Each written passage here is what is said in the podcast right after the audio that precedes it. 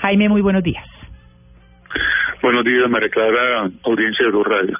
Bueno, esa guerra de cuarta generación, cuando Jaime empezó a explicarnos eh, de qué se trataba, la verdad uno queda aterrado, porque no es la guerra a la que todos estamos acostumbrados. ¿Cuál es la guerra de cuarta generación, Jaime? Eh, bien, eh, la guerra de cuarta generación es aquella eh, denominada también guerra de guerrillas, eh, como usted lo decía, también se le da el nombre de guerra simétrica, el nombre de guerra de baja intensidad también se utiliza en este caso, y es la que se desarrolla a partir de eh, grandes operaciones donde no hay confrontación directa de contendientes, como lo decía usted en las, en las, últimas, en las tres anteriores formas de guerra. La, se dice que el escenario de combate de la guerra de cuarta generación es preferiblemente el cerebro humano, porque allí es donde se concentran los oponentes para seducir, para manipular, para informar, para dejar propaganda, publicidad, todo este tipo de eh, manifestaciones de la comunicación que lo que buscan es cambiar percepciones y generar actitudes favorables a uno u otro bando. Eh, se dice que en la guerra de cuarta generación se combinan estrategias, eh, las no convencionales de combate, a las que me refería, las de información, y también incluye algo muy importante que lo podemos tocar más adelante, que es las redes eh, cibernéticas, eh, la influencia sobre la población civil y también eh, el desarrollo de acciones políticas. Todo esto mezclado produce un escenario de guerra de cuarta generación, como lo repito, supremamente complejo, y donde particularmente nos olvidamos ya de el campo de batalla entre comillas que se decía anteriormente no existe porque no hay campo físico digamos. Sí no hay campo físico y donde el escenario es el cerebro humano. Eso es fundamentalmente lo que llamamos guerra de cuarta generación y dentro de eh, y, es el el eh, escenario donde ha estado inmersa Colombia en los últimos años, en una guerra asimétrica de cuarta generación. ¿En qué se diferencia de la Guerra Fría? La guerra, la guerra fría es una es un eh, momento eh, de, de la época moderna posterior a la, Segunda Guerra Mundial, donde hay un donde hay una actitud de las grandes potencias, una actitud de confrontación, pero no es una confrontación directa, sino una confrontación política, económica y sobre todo de la búsqueda de posiciones geopolíticas y el gran marco es la Guerra Fría.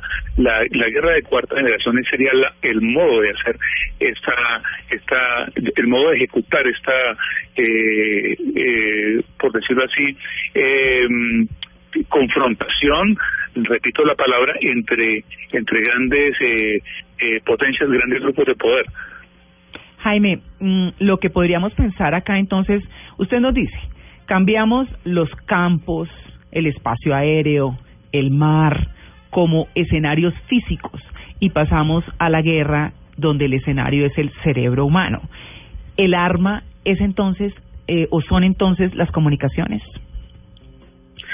Sí, desde, luego, eso, eso, se colige luego de ver eh, situaciones, eh, por ejemplo, como lo que está pasando con ISIS, donde eh, el Estado Islámico se ha ido, además del uso del terrorismo, se ha ido hacia, hacia las redes sociales y ha comenzado a ejercer una gran influencia en muchas naciones al punto que muchas personas se han, sin tener nada que ver culturalmente con el Estado Islámico, han ido han ido sumándose a, las fuerzas de esta organización.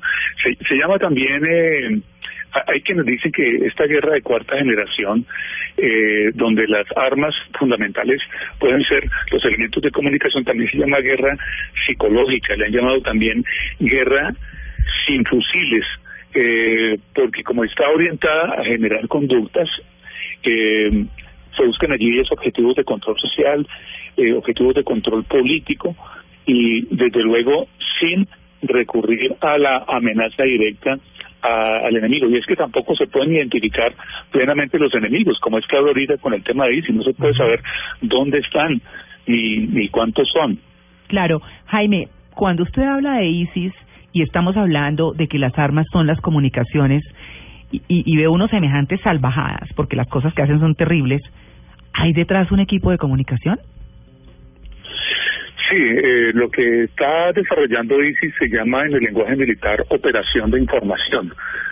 Son grandes planes de combate, hay que decirlo así, no es, no es comunicación por sí misma, son grandes planes de guerra donde se definen mensajes, eh, los medios de comunicación, objetivos, eh, todo lo que está pasando con ISIS, sobre todo en Europa y en los Estados Unidos, a donde están llegando sus mensajes, es plenamente planificado y tiene un objetivo y lo utilizan todos los ejércitos del mundo, las grandes operaciones militares, y tienen varios niveles, varias formas de hacerlo. ¿Y cuál es el objetivo final?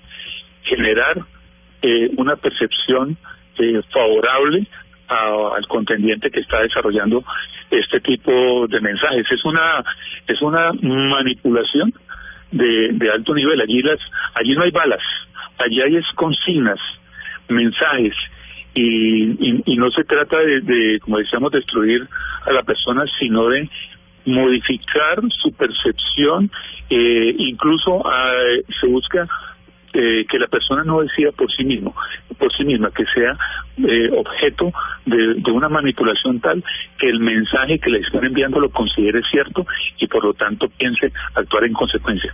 ¿Y el antrax y todos los ataques químicos, cómo clasifican en este tipo de cuarta generación? De guerra de cuarta generación. Eh, sí, lo que, lo que se busca allí es generar terror, como muy bien lo han hecho con el atentado pasado en París, con lo que pasó en Malí, con lo del Antrax, eh, y es la, lo, lo, que hace el terrorismo internacional, desarrollar una sola acción muy contundente, muy mediatizada, para generar terror. Eh, lo de, lo de la el atentado en, en, en París generó una, una, una movilización mundial en de, de, de en, los medios en los medios convencionales y en los medios web.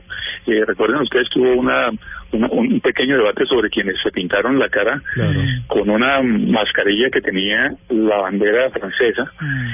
eh, mucha gente que no conoce Francia no nunca pensará ir no tiene ningún nexo con la cultura eh, se, se, se pone la mascarilla con la con la bandera francesa y para muchas situaciones nacionales también donde ameritaría ponerse la bandera colombiana no se hizo, ¿no? De los debates eh, de hace unos, unos días. Sí, resultamos franceses y no colombianos. Sí.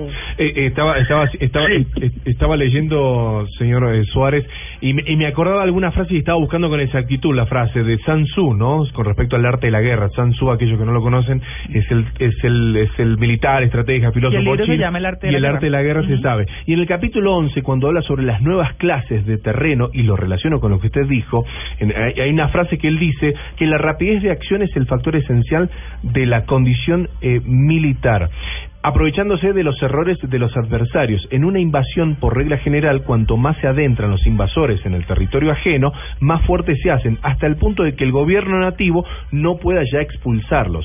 Esto lo hago en relación a lo que el mundo y lo que Europa está diciendo en este momento de no, no queremos ningún refugiado por las dudas de ingresar a estos posibles eh, terroristas a nuestros territorios. ¿Lo ve así usted en esta relación de cuarta generación? Sí, estas son, son, acciones políticas que definitivamente están inscritas dentro de la guerra de cuarta generación. Recordemos que las acciones eh, eh, eh, concretas dentro de la guerra de cuarta generación no están excluidas. Eh, estamos hablando también aquí de ocupación de territorio, estamos hablando de dominio territorial también.